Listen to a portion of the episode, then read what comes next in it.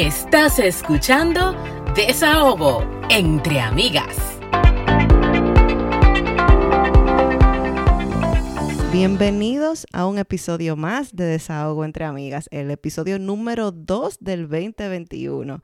Nosotras somos dos dominicanas en Canadá que comparten temas de migración, temas de marketing, de maternidad, temas de creatividad, que es el que vamos a estar compartiendo hoy. Mi nombre es Anna Invert y... Franchi Abreu, bienvenido. ¿Cómo están? Ay, yo estoy súper bien. Eh, ya empecé la semana de mambo eh, tú sabes que esta es la semana que todo el mundo arranca sus, sus metas, pero hay una cosa que a la gente se le olvida, que para todo en la vida necesitamos creatividad. Eso no es de que marketing nada más. Y hoy que teníamos mucho que queríamos hablar con esta creativa. Eh, vamos a hablar con una creativa desde que nació, o sea, así como está en su página que desde 1987 ella es creativa, amante del arte, de la moda, del diseño. Ella estudió diseño en Altos de Chabón y la vida la llevó, le hizo un blog y todo esto la, la llevó a tener un estudio que se llama The Key Item Studio. Yo amo su página, su Instagram, o sea, yo soy fan, fan, fan. Y ella tiene en este estudio, eh, ofrece servicios de dirección creativa para otras marcas, de marca personal, eh, talleres creativos para emprendedores, blogging, redes sociales, fotografía, de todo. Estamos hablando con Natalia. Natalia Medina, ¿cómo estás? Hola Natalia. Hola, gracias a ustedes por la invitación. Yo estaba loca por hablar contigo porque yo, yo quiero que tú me me respondas ciertas dudas que yo tengo, pero más adelante. Vamos. Muchacho. Vamos a comenzar por el principio. Dale, Frank. Sí, vamos a empezar por de dónde surge The Key Item. Ok, The Key Item surge porque yo inicio el blog en el 2010 y yo estudié moda y me fui a hacer una maestría en, en Italia. Y en ese entonces, para partir del 2009, ya, ya había comenzado el, auge de las redes sociales y el mundo del blogging. Y yo decido que abrir un blog para, de moda llamado The Key Item, que significa en español la pieza clave, porque em, yo siempre he creído que los accesorios son las piezas clave de un atuendo. O sea, como que un accesorio es como que el que, el que construye el atuendo. Y por ahí surge la idea, bueno, voy a empezar un blog, me acabo de graduar, siempre me llamó la atención eh, todos los medios digitales. Y también yo tenía, vamos a decir, las esperanza o, la, o, esperando que una em, revista de moda me contratara. Entonces yo dije, bueno, mientras tanto voy a comenzar a escribir sobre moda, eh, de lo que yo había estudiado, de lo que yo estaba viendo, de las pasarelas y todo eso. Y por ahí es que nace eh, oficialmente de Kia La vida me ha llevado y la ha transformado en otras cosas, pero por ahí ese es como que el inicio, el inicio oficial. y qué bueno que no te quedaste esperando, que dijiste, bueno. Sí, pero que cuando tú, cuando tú sigues sus redes, tú te das cuenta que, que ella trabaja el tema de las modas, pero ella habla de la creatividad en sentido general, de cómo ser más creativo en cualquier cosa. Totalmente. Porque claro, ella dijo, en el mientras tanto yo algo tengo que hacer. Entonces, empiezo con mis dudas. Sucede que en mi casa como que hay una recua en buen dominicano de artista. Mi hermana es diseñadora de moda mi hermano te pinta todo lo que tú quieras y él es, experto en serigrafía. Y la más chiquita le encanta decorar casas, cumpleaños, bodas, y yo nada. Entonces, con la creatividad se nace o se hace. Mi papel era pintor y yo siento como que mis hermanos robaron toda esa creatividad y todos esos colores y todo ese arte, como que se lo absorbieron. y a mí solamente me dejaron con la literatura, que es lo que me gusta, leer, estudiar. Entonces, cuéntame si se nace creativo, si eso es un don, si se desarrolla. Bueno, por favor. Varias cosas. Primero se dice que uno nace creativo. Desde que nosotros nacemos, nacemos con la creatividad, con, con esa habilidad de ingeniárnoslas, de buscar soluciones, de eh, de resolver, entonces, porque al final es la descripción de creatividad. Lo que pasa es que muchas personas, como en tu caso, Ana, está confundiendo ser artista o tener una habilidad artística con creatividad. ¿Por qué? Porque el que es ah, artista es creativo, pero no necesariamente para ser creativo hay que, yo soy creativa. Usted tiene... Porque yo resuelvo muchísimo. Pero mi hija, tú tienes un gusto porque tú decoraste tu casa y tu casa tiene súper buen gusto y no necesariamente tú eres decoradora. Ay, Dios mío, me estoy sintiendo bien porque que yo me sentía como fuera de la palestra del, del artista. Para nada, porque lo que pasa es que es una, esa, es lo que se entiende. Cuando uno piensa en creatividad, piensa, bueno, que hay que saber pintar, hay que saber dibujar, escultura, todo, eh, cine, todas esas personas son los creativos. Todo lo demás, no tenemos eso. Pero es que incluso los, las mismas revistas, si uno entra a tu página web, si, si- o sea, todo, cuando tú pones creatividad en Google, eso todo lo, todo lo que te aparece, no te aparecen pro- resol- resolver problemas cotidianos o resolver un problema en la oficina. Eh, Es que la creatividad es cuando tú usas el lado derecho del cerebro. Y el lado derecho, obviamente, sí es mucho más visual, el otro lado es mucho más analítico. Pero sí, Sí. nos da la facilidad de poder eh, imaginarnos cosas. Inventar, ahí que viene la parte de inventar. Y aunque suena como que no estamos inventando el bombillo, ¿verdad? Ni estamos inventando la última Coca-Cola del desierto, pero sí constantemente estamos tomando decisiones en las cuales ponemos en nuestro ingenio. Entonces, por ejemplo, ustedes sacaron este podcast, ustedes seguro se sentaron, pensaron cuál era el nombre, pensaron cuál era el tema, pensaron eh, la carátula que iban a poner para, eh, para eh, en las plataformas, pensaron en muchas cosas tuvieron que ingeniársela para ver cómo iban a resolver y cómo iban a encontrar la solución a ese, a ese problema que ustedes tenían, que era, queremos sacar, Claro. sacar este podcast. Entonces, em, se- obviamente cuando pensamos en creatividad siempre se piensa muy, como te digo, en artista, en colores, en, en todo lo, pero al final al cabo la definición Va de más este, allá. Qué exacto, la bueno. definición por el diccionario, Wikipedia, todo es la, la habilidad que tenemos todos de resolver y de encontrar soluciones innovadoras. Y te digo que nosotros nacemos, nacemos em, creativos. Lo- Eso suena a la definición de inteligencia. no, no, lo que pasa es que mira, no, es que mira, si te pones a ver los niños, si ustedes son madres, son madres las dos. Sí. Los niños son las personas más creativas que existen en el mundo. O sea, literalmente. Sí. Y nosotros fuimos niños también. Lo que pasa es que con el tiempo nosotros vamos perdiendo esa conexión con nuestro lado creativo. Ya sea por las circunstancias de la vida, ya sea por eh, el círculo social que nos desarrollamos, ya sea por traumas, ya sea por muchísimas cosas. Entonces nos vamos alejando un poquito de ese lado creativo y eh, eso se entiende, ah, bueno, que yo ya dejé de ser creativo. De que sí tú puedes fomentarlo de manera constante, como si fuera un músculo, sí, también. O sea, que tú es algo que se trabaja de manera todos los días como un hábito y sí, obviamente te llegan mucho más ideas, tú conectas más con ese lado, con esa parte de, de tu intuición y conectas más con esa parte del lado derecho del cerebro, que es la parte como que uno siente que es como la más artista. Sí, sí, sí. Por eso es. Pero sí, si los niños son, yo siempre digo eh, a las madres y las que no son madres, también le digo, observen a los niños. Los niños saltan con unas cosas que tú dices, pero No, no, Dios no, no, mío, no, ¿de no, dónde es que saltan con estas cosas? Porque absorben Increíble. todo. Eh, también se le ingenian. Que se le ingenian para Ujú. salir de cuando quieren salir del paso para algo, buscan la manera para Oh, ingeniársela. pero yo recuerdo a mi niña como con tres años, rayó las paredes como una cosa que tú no te imaginas y mi mamá le encontró.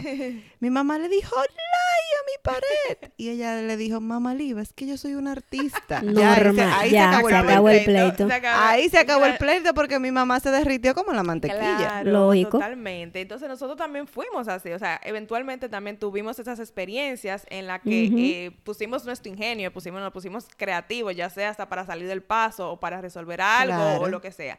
Y te digo, ya así con el, con cuando uno va creciendo, eh, dependiendo del entorno donde se, tú te vas desarrollando, pues entonces tú eh, vas, y obviamente muchos miedos, la sociedad, muchos, muchas creencias limitantes que eh, hacen que uno como que se aleje de ese lado creativo. Y si hubo un año en el que uno tuvo que sacar la creatividad, fue el año pasado. Y continuamos este año, porque hay que sacar de abajo. Eh, el año pasado esta pandemia nos no arrasó y bueno, evidentemente cada quien tuvo que buscarle la vuelta de cómo, cómo resolver las cosas y el primer recurso que utilizan, ya sea emprendedores, negocios pequeños o negocios grandes, han sido las plataformas digitales. Entonces, tú que has dado muchos talleres para emprendedores y, tienes eh, un, un equipo que trabaja con eso, eh, danos unos cuantos tips. ¿Cuáles son los principales pasos para iniciar una plataforma digital? Ok, y para empezar, yo digo que cualquier tipo de negocio, lo primero que hay que entender es a quién yo le quiero servir y que yo estoy, o sea, cuál es el propósito eh, con esto que yo quiero ofrecer, ya sea un producto, ya sea un servicio. Y hasta si es marca personal y todavía tú no estás vendiendo absolutamente nada, ah, tiene que tener un propósito. Entonces, lo primero que hay que iniciar es con esa, con esa idea clave, ok, esto es lo que yo quiero ofertar, esta es la solución a un problema que yo tengo, que yo encontré, yo entiendo que lo puedo solucionar con mi producto o con mi servicio y a este es el público que yo me le quiero dirigir. ¿Por qué? Porque posiblemente lo que tú hagas lo hagas a más personas. Mientras tú encuentres un público y lo que le llaman el nicho, cuando tú eh, te tratas de encontrar un nicho que sea mucho más específico, entonces tú podrías eh, crecer más rápido y puedes obviamente llegar a más personas que cuando estás en un nicho que es súper amplio. Entonces, si tú vas a empezar en los medios digitales, cualquier tipo de marca, eso sería como mi recomendación y que como la base de todo. ¿Qué tú tienes que ofrecer? Que te va a hacer, de, o sea, que, que una, una, solución a un problema que existe y quién es el público que tú le quieres ofrecer eso. ¿Quiénes serían esas personas clave? ¿Y cuáles serían las ventajas de tener una plataforma digital hoy en día? bueno, después de la pandemia, yo creo que el que no se fue digital, yo no sé qué es lo que está eh, esperando. Si todavía está esperando, ¿verdad? mira, y eso que yo estoy en los medios digitales desde el, desde el 2010 y tuve una marca de accesorios junto a mi hermana en el 2013 y nosotros comenzamos en medios digitales, para que tú veas, o sea, pasados siete, ocho años. Eh, y nosotros empezamos los medios digitales, que no era tanto como ahora, no era tanto como ahora. Y nosotros como quiera dijimos, es que este es el futuro. Y me acuerdo que montamos, teníamos, vendíamos por Facebook y luego, gracias, por Facebook, vendíamos todo por Facebook antes de Instagram. Y luego decidimos montar una página web, o sea, un e-commerce, cuando en este país no se hablaba de e-commerce, en República Dominicana. Y eh, nosotros siempre entendimos que el tener un negocio digital, la ventaja es que tu negocio es 2407, en el sentido de que siempre está disponible ahí a que las personas te encuentren. No es lo mismo cuando yo voy al mall y voy a ver una tienda física, o sea, yo tengo que ir en los horarios que está el mall para yo ver, oh, mira esa tienda, lo que están vendiendo. Cuando yo estoy en los medios digitales, yo puedo llegarle a más personas eh, 2407 y al mismo tiempo a más personas alrededor del mundo y alrededor de, o de si hasta si tu producto tu servicio es regional, o sea, es más, o sea, es más fácil, tú puedes llegar a todas esas personas. El mismo, el, desde el mismo modo, estamos en el 2021, la era, o sea, tecnológica, tecnológica, de que todo se ha ido tecnológico, ya estamos todos acostumbrados. También mamá sabe usar Zoom y mi mamá tiene más de 60 años, o sea, que si usted no se ha ido a la era digital, o sea, como que ya, ya toca, porque, estamos porque la misma Exacto, la misma situación actual ha permitido de que la gente siempre esté conectada, conectada al celular, conectada a la computadora, quiere todo más rápido, quiere todo más fácil, quiere todo que le llegue un, o sea, que eh, también vivimos en la era microondas, que queremos todo, quiero saber ah, cómo se instala la lavadora. Ok, espérate, no, no, no, yo no puedo operar el técnico, déjame buscarlo en YouTube. O sea, Pero es tanto así, Natalia y Franchi, que hoy en día si un negocio no tiene una plataforma digital, lo más probable es que tú no confíes en él, también. porque lo primero que tú haces por ejemplo, para Navidad yo estaba buscando una fotógrafa y lo primero que yo hago es entrarme a Instagram a ver si ella tiene su cuenta. Eh, para ver sus fotos y me parece muy raro que todavía hay, porque sí, todavía hay muchos eh, este, pequeños negocios que no tienen su plataforma digital. Pero eso es lo que uno hace cuando tú quieres eh, descubrir acerca de algún servicio específicamente, más que productos, de algún servicio, tú vas y dices, déjame ver cómo ella toma las fotos. O déjame ver cómo este salón arregla el cabello. O déjame ver. Los comentarios. Yo leo los comentarios. Yo a veces entro y que déjame ver los comentarios que han dejado. Sí, esos son los reviews, básicamente. exactamente. exactamente. Entonces uno tiene una guía por ahí si, si tiene mucha aceptación. Ni siquiera si tiene seguidores, si tiene comentarios, hasta la foto. Con la foto tú ves. Claro. Sí, ya el catálogo. definitivamente. ya hoy en día los medios digitales tu tienda, tu tienda y tu oficina virtual. Entonces, de tu catálogo, si tú tienes algo que es visual, que tiene que tomar la foto, y si es servicio que no es, que más o menos vamos a decir, eh, que no es fotografía, pero por ejemplo coaching, que es como más un servicio de algo que yo te estoy ofreciendo, eh, eh, tus propias redes y tu web te sirven también para crear ese contenido que se cree la fidelidad. ¿Quién es esta persona? ¿Qué es lo que ella hace? La gente le comenta, déjame ver tu testimonio de los clientes que han trabajado con ella. O sea que sí, ya los medios digitales son la carta de presentación de todo profesional. Y bueno, pasa que, qué sé yo, aparece un dinosaurio por ahí que entendía que su metodología funcionaba, llegó la pandemia, hay que meterse en digitales, espérate, se, se mete en este, en este reboot Y como tú comprenderás, los errores van a llover. Entonces, ¿cuáles son los errores más comunes que tú has conocido que hacen eh, emprendedores o que hacen empresas? Los errores. Bueno, no conocer eso mismo, no tener bien claro quién es del nicho que le quieren hablar, o sea, quién es el público en específico. Yo a veces siento que hay muchas personas que se entran y voy a vender ropa. Vamos a poner algo así, que es como súper general. Voy a vender ropa para mujer. Si tú te quedas solamente en ropa para mujer, tú estás compitiendo con mucha gente. O pero sea, mucha, Pero mucha gente porque es como ropa para mujer. O sea, ¿qué más? o sea, entonces ahí entra ese trabajo de ponernos, o, de, o sea, de ser mucho más específico a qué tipo de mujer, cómo ella se comporta, cómo, o sea, hacer todo un estudio eh, eh, a nivel hasta psicológico de cómo es esa persona. Entonces te puede ayudar mucho. Ese es uno de los errores que yo veo, que a veces no se va muy genérico. Otro error es... Eh, no tener bien, o sea, no encargarse de, de, de mm, ¿cómo te digo? O de promover muchos, la pasan promoviendo mucho, que parecen en buen dominicano guaguita, guaguita anunciadoras, o sea, un búsqueda, nada más la pasa anunciando que te quiero vender, te quiero vender, sin primero crear esa relación.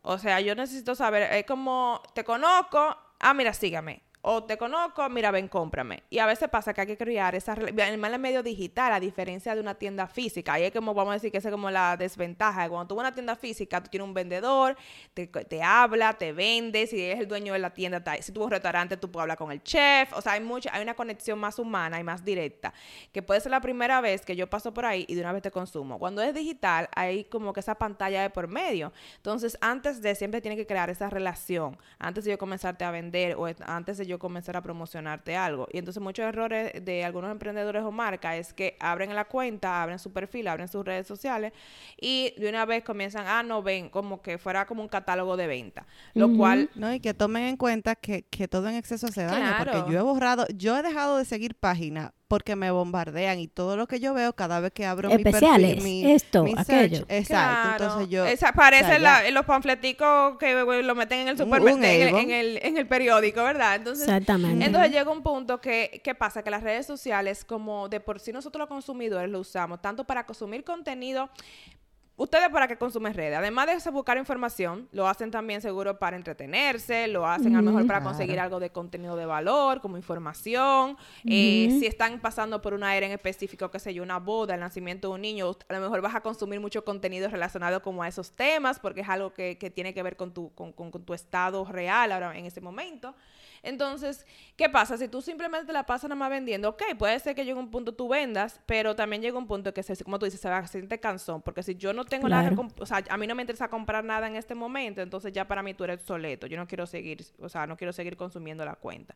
Entonces, un error sería eso, entrar y pensar como que solamente voy a crear contenido para vender eh, y se olvidan de que es una parte de relación que hay en este que hay este famoso entre contenido de valor, que se habla mucho, contenido de valor, contenido de valor, y por eso va de la mano del cliente. O sea, cómo yo puedo crear un contenido que me ayuda a posicionarme como marca, me ayuda a posicionarme en mi producto y mi servicio, pero que también sea de valor agregado al cliente. Que aunque no me compre hoy, yo me quedo en el top of mind, en el tope de la mente de la persona, porque eventualmente yo pude ayudarte a conseguir algo puede ser un resultado, es decir, a veces sin tú darme ningún tipo de dinero, ya tú pudiste conseguir un resultado. Entonces, eso ayuda a que se cree esa fidelidad. Y que ah, eh, luego, eventualmente, sí va a haber personas que están ready para comprar y hay otros que necesitan ese como ese calentamiento, espérate, déjame ver, entonces como que, pero también cinco o dos cuentas más que hablan de ese mismo tema, quién es que le voy a comprar, entonces se va a claro. Pero, por ejemplo, tú, uno sigue páginas que la foto te engancha y tú dices, yo no voy a comprar esto ahora, pero déjame guardarlo porque de verdad que en un mes te voy a comprar. Claro.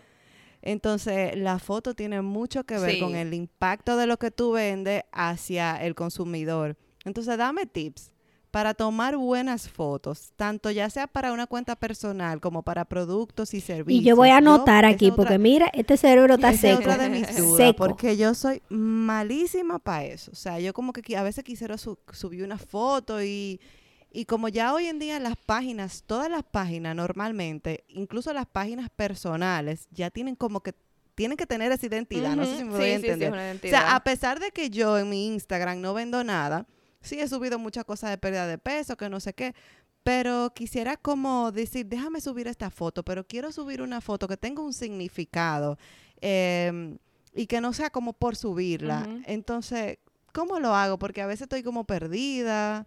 Eh, y eso igual va para las personas que tienen, como mencioné antes, un están vendiendo un producto o un servicio. Sí, la fotografía, como tú dijiste, eso, eso viene siendo la parte de identidad visual como marca. O sea, visualmente, como yo quiero que se perciba mi marca. Y sea marca personal o marca de producto o servicio, yo sí tengo que crear esa relación. La fotografía es una comunicación. La fotografía, cuando se usa en medios publicitarios, yo trato de comunicar algo. Yo no estoy al lado del, del observador para decirle lo que quiero, o sea, el sentimiento. Y la fotografía es mucho de sentimiento y de evocar emociones.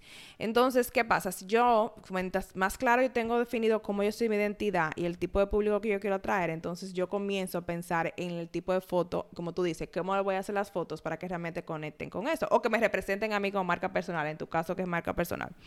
Para hacer una buena foto, lo primero es buena iluminación. No hay que tener una gran cámara. Yo he tomado fotos, antes de hacer el upgrade tenía el celular, el iPhone 6S, que es como del 2000 no sé cuándo, o sea, y yo hacía mis fotos, o sea, que no hay que tener una cámara profesional. Yo creo que ya con todos los dispositivos digitales que hay hoy en día, o sea, se puede hacer muy buenas fotos.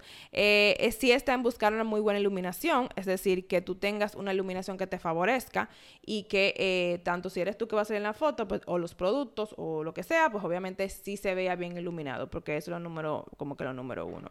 Y número dos, lo esencial. Sí, esencial, porque es verdad, sin buena iluminación. Y em, número dos, que yo también diría, es darle un poquito de personalidad a las fotografías.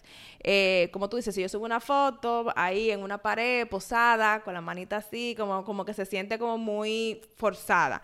Entonces, eh, yo creo que ahí entra la creatividad, de ponernos un poquito creativo y ver cómo yo puedo mostrar eso de manera diferente. O sea, que yo pueda hacer diferentes poses, que yo pueda salir con diferentes objetos, que yo pueda usar las utilerías, que eh, nosotros en fotografía comercial le llamamos los props. Y aunque tú eres marca personal, también tú puedes tener elementos que te ayuden a contar esa historia eh, y cómo tú te quieres representar o lo que tú quisieras contar. Entonces, eh, eso yo entiendo que, que ayuda mucho.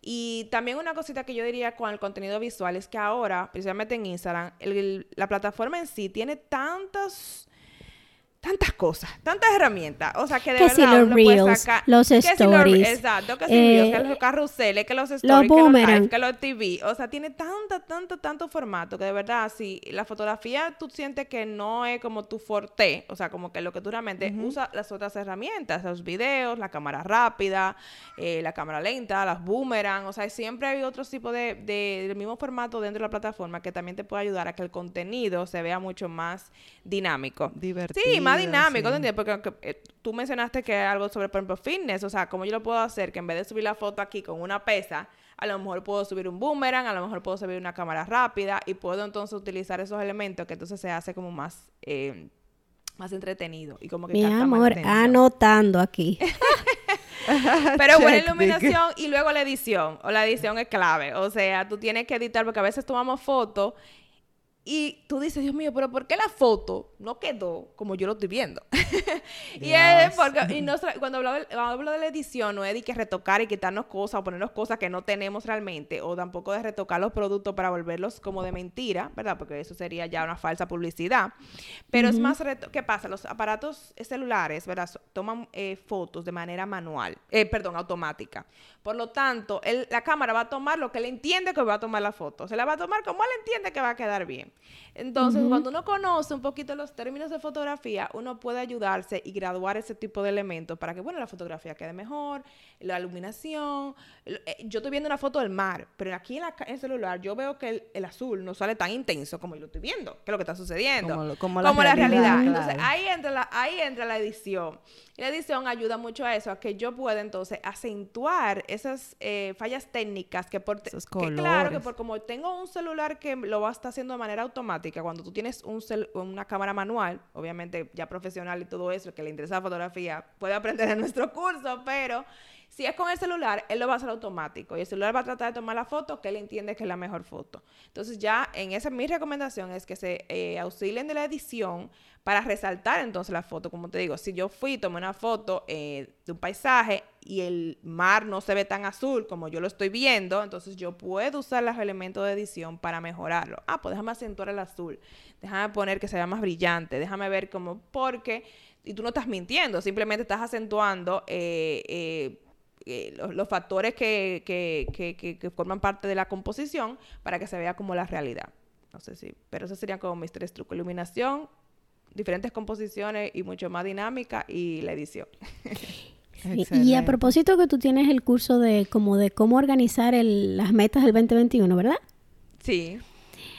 Vamos a organizar nuestro caco. Nosotros que somos One Army, eh, One Person Army, dígase que somos emprendedores, que tenemos una marca personal, eh, que estamos aprendiendo sobre todo este mundo digital y no estamos volviendo locos, pero encima también tenemos metas. ¿Cómo va? Dame un, un, digamos que un treat de tu curso para que las personas que le interese también lo vamos a poner en el, en el podcast que puedan entrar, pero ayúdame a, a organizar nuestro caco. sí, eso pasa mucho. Yo soy también. Sobre todo los que somos multiportation light. O sea, las personas que hacemos muchas cosas y que tenemos destreza para muchas cosas, nos volvemos locos. No, bueno, sí. Y, yo, y creo que estamos, como estamos en la era del, de, contenido, estamos en la era digital, hay demasiado contenido, hay tanta información que tú. Hoy te dicen bueno, que yo soy una. Yo soy mañana una te dicen que saquen un podcast, luego después te dicen que no, que es un email que tú necesitas. Mm, yo, como marca personal del mundo fitness yo sigo a muchas personalidades de fitness internacional y de verdad, yo no he puesto videitos de cómo hacer un push-up, cómo hacer trabajo de glúteos, ejercicio de glúteos, porque yo estoy cansada de ver lo mismo y no quiero hacerlo, pero al mismo tiempo es como que todo el mundo ahí lo está haciendo, no sé. bueno, son, bueno, ahí entrarían dos, debates diferentes. Pero eh, con la parte de las metas, mi recomendación que te puedo decir por muchos años que también me pasó lo mismo por ser multipasional, por tener muchas habilidades, por tener tantas ideas, por leer tanto que te digo, un día me decían que no es un email list que tú necesitas. No, mejor, mejor el blog. No, saca esto. Entonces, ¿qué pasa con los emprendedores? Que eso mismo, como nos estamos educando y estamos aprendiendo tanto y, conocemos, y obtenemos información de tantas personas, a veces decimos, ok, entonces significa que tengo que hacerlo todo. Entonces, cuando llega el primero, el primero de enero, comienzan a decir, voy a sacar un podcast, voy a mejorar mi newsletter, voy a sacar un email list, voy a hacer todas estas, o sea, este listado y cuando tú te metes en toda esa plataforma, te vuelve loca. Exacto. Y eso nada más es, y eso nada más es el emprendimiento. Franchi, como que Sí, se, siente identificada. No, mi amor, yo tengo el cerebro fundido hace rato. Está dolida, está dolida. Sí, sí, sí, porque ella recientemente empezó con sus programas de fitness y ha tenido, como ella dijo, One Person Army. Eh, entonces se está volviendo loca. No, mira, mi recomendación es elige una sola cosa y enfócate en eso. Crece algo, pero crece una sola cosa a la vez. Eh, tenemos el error de que queremos hacerlo todo, pero se puede hacer todo, pero no todo al mismo tiempo. Esto también yo lo aprendí a la mala, pero tuve que aprenderla también, porque también yo me desesperaba y tengo que hacer esto. También la competencia, que tuve lo que está haciendo el otro, y tú dices, ay Dios mío, pero también yo tengo que hacerlo. Yo digo que uno tiene que ponerse una meta clara. ¿Cuál es la meta que yo quiero lograr este año? ¿Verdad? Este año. Y usualmente si es un negocio, yo recomiendo que es una meta financiera. Porque si no, no es un negocio, es un hobby que usted tiene. Entonces, si es un negocio, por más grande o pequeño que sea, usted se pone una meta financiera. Aunque sea 500 dólares, pero póngase 500 dólares. No importa. Lo que usted entienda que puede ganarse en el año por el, por el servicio y el trabajo que usted está haciendo, hasta el contenido que está publicando. Entonces, eh, yo diría que es una meta financiera. Y a partir de ahí, entonces tú dices, ok, ¿cómo yo puedo llegar a esta meta financiera? Y ahí entonces que te llega como que esa libreta, ese, ese abanico de todas las diferentes estrategias que tú puedes implementar para llegar, porque tú puedes conseguir dinero por un podcast, tú puedes conseguir dinero por Instagram, tú puedes conseguir dinero con un blog, tú puedes conseguir dinero por email marketing, tú puedes conseguir dinero haciendo seminarios, tú puedes, o sea, hay muchas maneras de conseguir ese dinero, no importa en el área que te desarrolle. Entonces yo, yo mi recomendación es, ok, una vez tú tengas la meta, la meta financiera, lo que tú quisieras lograr, decide cuál va a ser la estrategia que tú vas a utilizar para implementar, para lograr esa meta. Entonces, si es por plataformas, ¿cuál es la plataforma que tú entiendes que es la que vas a usar? Como, ¿Cuál va a ser la plataforma que tú vas a usar para crecer tu audiencia y conectarlo? Por ejemplo, tú, tú me dices a mí que está en el fitness y tú quieres ganar X cantidad de dinero, y tú dices, ok, ¿qué, qué será que, qué producto puedo sacar? Y ahí entra la parte de producto o servicio igual hay un montón de opciones, desde libro hasta curso, hasta coaching 1-1, hasta apps, hay un montón de, opciones. elige una, la que tú entiendas que es la que quisiera comenzar. Yo recomiendo que sea la que, la que, la más rápida, la más fácil y la que tú tengas los recursos para hacerlo. Esa sería mi recomendación. Empieza con algo porque a veces necesitamos ese momento, necesitamos como que, como que ver los resultados. Entonces eso nos motiva. Si elegimos la más difícil y la más cara, no va a dar más trabajo. Entonces elige la más fácil, la que está en tus posibilidades. Y ahí fácil que se desencanta Exacto, así mismo. Claro. haz con eso y luego ya es cuestión de elegir, ok, si esto es lo que yo quiero vender o lo que yo quiero ofertar para llegar a mi meta financiera, ¿cuál plataforma voy a usar para hacerlo? Ya. Eso es. Y ese que sea tu enfoque. Y luego, obviamente, ahí es que yo pues comienzo y explico todo el proceso de cómo hacer ese enfoque por 90 días.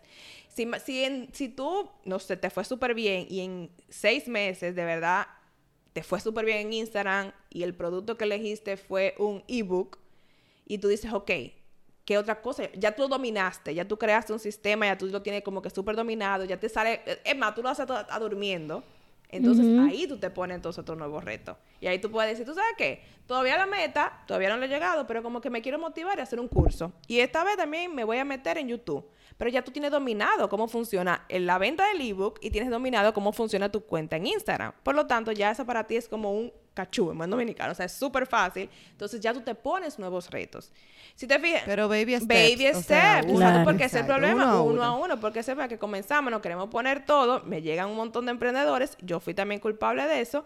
De que sacaba muchísimos cursos, sacaba muchísimas cosas. Y entonces era como ni uno crecía. Me quedaba todos aquí, como, como un plató. Como que no, no, iba ni para. Porque le estaba dando la misma atención a todos. Y yo era una sola. Como tú dices, era una sola persona manejando todo el show. Y yo ahora tengo un eh, equipo, eh, pero tremendo pulpo, ¿eh? sola.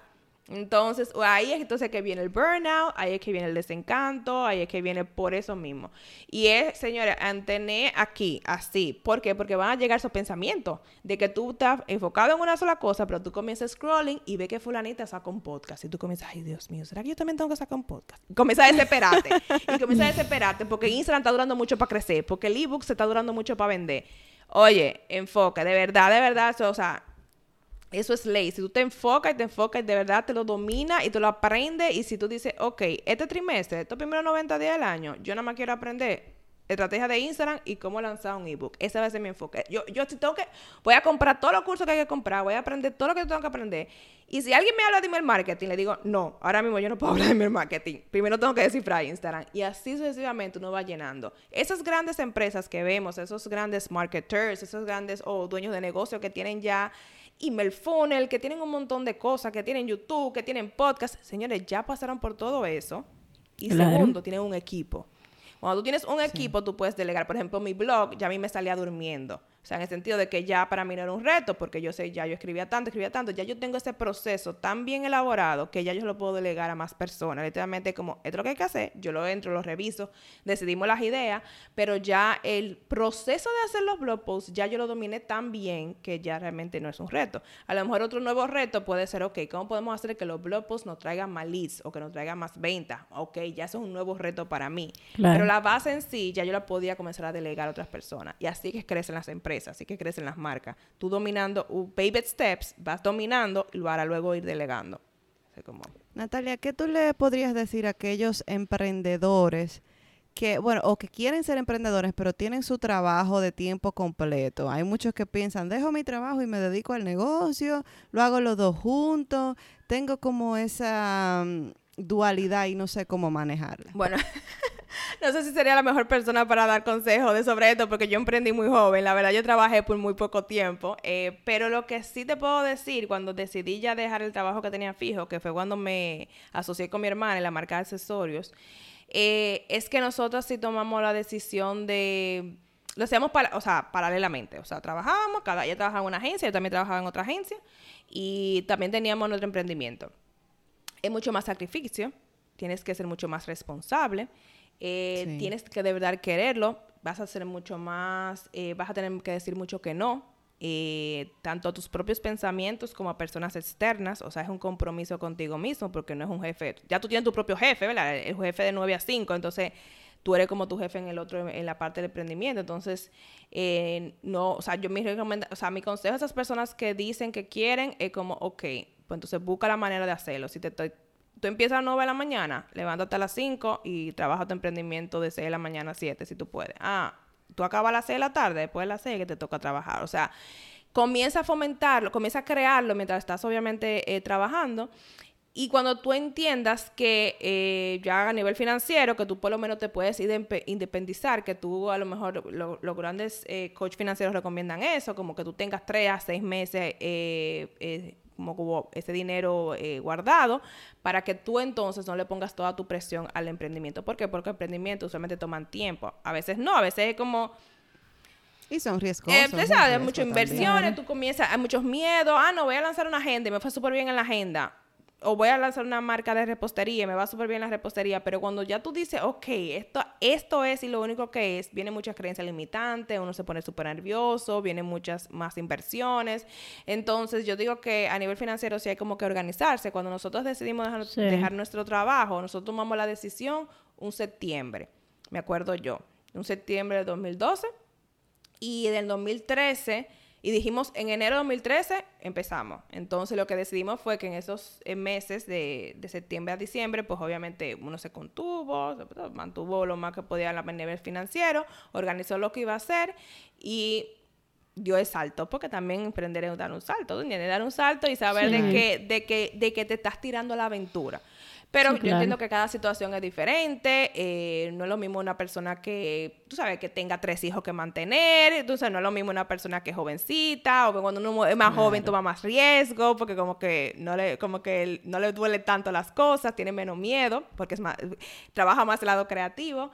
Pero mi recomendación sería esa, que de verdad eso. Y que, más que nada, que comiencen a validar el producto o el servicio. O sea, lo recomendable es que si tú te vas a lanzar a emprender, tú tienes que validar ese producto y ese servicio. Entonces, no de si tú tienes tu trabajo seguro y tú necesitas ese ingreso seguro, pues entonces sigue con tu ingreso seguro hasta que tú valides la idea. Validar la idea es que alguien te compre.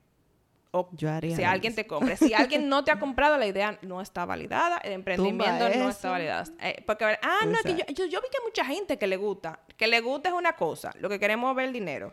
Cuando yo veo dinero. a veces la gente solamente te dice, qué, chulo, por decirlo de la eso boca para Eso me gustaría, pero a lo mejor no es una necesidad que yo necesito. O sea, a lo mejor no es, es el producto o servicio que realmente ellos necesitan. Entonces, eh, se valida la idea cuando tú ves que hay dinero de manera recurrente. No tiene que ser un montón, pero si tú ves que el producto está, o el servicio se está vendiendo, pues entonces sí ya te da una idea de que, ok, pero siempre es un salto. la verdad que totalmente, sí. totalmente. Natalia, buenísimos tus consejos. Buenísimo, buenísimo para anotar. Nos sirve como sí para anotar full. Entonces, ¿qué le parece si pasamos al momento favorito de siempre? Desahogo. Chan, chan, chan,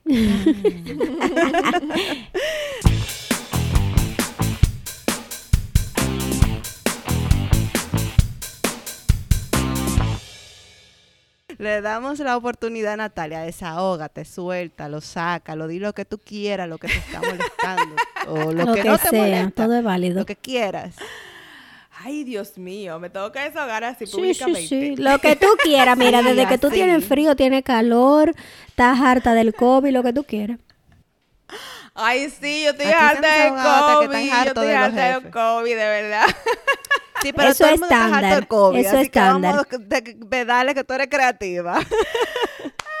vamos a tachar ese desahogo. No se puede decir, ya no, se puede, que se puede quejar, no, pero no, te puede quejar del COVID. Porque son dos Eso es como decir respira oxígeno, todo el mundo. bueno, un desahogo sería, y creo que todo va para también a los mismos emprendedores, como que Ay, no lo piensen tanto, de verdad. Yo sé que a veces uno piensa demasiado y piensa demasiado, todo está en tu cabeza. A veces está, todo literalmente está en tu cabeza. Tú comienzas a creer que no, que tu idea es malísima, que mira, Franchita, que dijiste, yo no quiero hacer eso porque ya hay tanta gente que lo hace. Todo está en tu cabeza, Franchi. Así que voy a volver, o sea, todo está en tu cabeza. ¿Por qué? Porque sí, hay mucha gente que hace muchas cosas. O sea, si nos ponemos a ver, todos los mercados ya están saturados. De este, al menos que tú te inventes un producto o un un servicio que no exista, que es como la última Coca-Cola, que son muy pocos los que existen así. Bueno. O sea, eh, es verdad, ya todo relativamente está creado. Entonces, es como no lo piensen tanto y al mismo tiempo es como piensa que está creado, pero no está creado por ti. Entonces, tú eres la chispa que le va a dar eso diferente. La gente va a ir donde ti es por, por, por como tú seas, por como tú te transmites, por la confianza que tú tengas. Hay veces que tú dices, no, yo quiero ir donde X persona porque me cae bien. Simplemente porque me cae bien. Así, sí, sí. Así de sencillo. De como que, no, tú sabes que ella me cae mal y por ella yo no quiero comprarle nada. Así que somos nosotros los seres humanos. entonces, entonces a veces, así que como que no lo piensen tanto, tú vas a encontrar personas que sí de verdad van a estar interesadas en como tú tienes que hacerlo, aunque mucha gente ya lo haga, pero como tú lo, ellos quieren aprender de ti. También a usted no le ha pasado que usted le dan un consejo a alguien un amigo, una pareja, y tú tienes seis meses dándole el consejo de lo que tiene que hacer. Y el amigo, mm, mm, como que ni te hace caso. Y después llega un día y te dice, tú no sabes que yo estaba leyendo un podcast o estaba oyendo un podcast de fulanito de tal que me estaba recomendando. Lo mismo que tú tienes seis meses recomendándole. Gracias. No le ha pasado, porque a mí me ha pasado mucho, ¿verdad? Sí, Eso a mí es, me ha eh, pasado, sí, a mí me ha pasado. Y Yo tengo 10 años con una amiga mía y con una situación que tiene y yo... ella, eh, ella Ay, nece- 10 años porque la ella misma necesita oírlo de otra De persona. otra O sea, persona, ella va- le va a hacer caso cuando lo oiga de, de otra persona. Eso mismo pasa con nuestras marcas, nuestros productos, nuestros servicios y los medios digitales. Hay personas que necesitan oírlo de ti. Aunque lo han oído y lo han leído 20 mil veces, tú dices, pero es que hay demasiada gente ya diciéndolo, ¿verdad? Tú no lo sabes todavía. Hay gente que necesita oírlo de ti. Así que ese es mi desahogo. Muy bien, muy bueno. Dale, Franchi. Ay. Yo sigo con la misma vaina, la misma cantaleta, la misma cantaleta.